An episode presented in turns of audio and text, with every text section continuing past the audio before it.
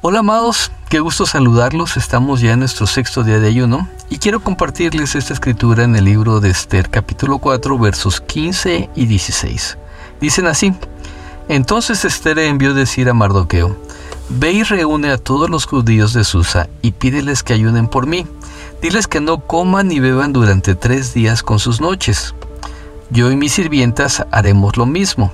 Luego, aunque esté estrictamente prohibido, me presentaré ante el rey, y si he de morir, que muera. Vemos en esta escritura tan inspiradora, ¿verdad? Eh, tan familiar al mismo tiempo, cómo la reina Esther, en medio de un asedio, de una amenaza sobre el pueblo de Israel, parecido a, lo que tuvo Nínive, donde la destrucción estaba ahí a la puerta, hace una convocatoria para que todo el pueblo esté orando por ella y que esa sentencia que había generado Amán eh, engañando al propio rey Azuero ahora sea revertida. Eh, de, de, esta convocatoria podemos descubrir muchas cosas, pero entre ellas también el poder del ayuno comunitario.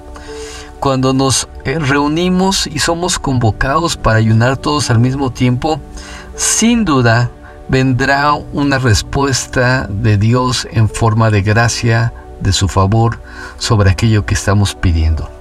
Muchas veces las intervenciones de Dios nos llevan a intervenciones abruptas donde vemos cómo Dios puede abrir el mar para que caminemos sobre un lecho seco, pero en otras ocasiones también las respuestas de Dios nos llevan a procesos.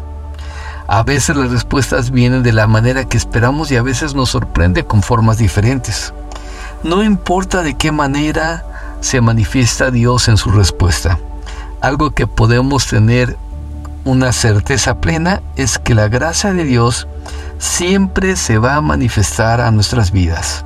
Su intervención siempre será oportuna y siempre podemos decir al final, gracias Dios porque no me has abandonado. Que Dios te bendiga y que encuentres la respuesta oportuna que estás esperando.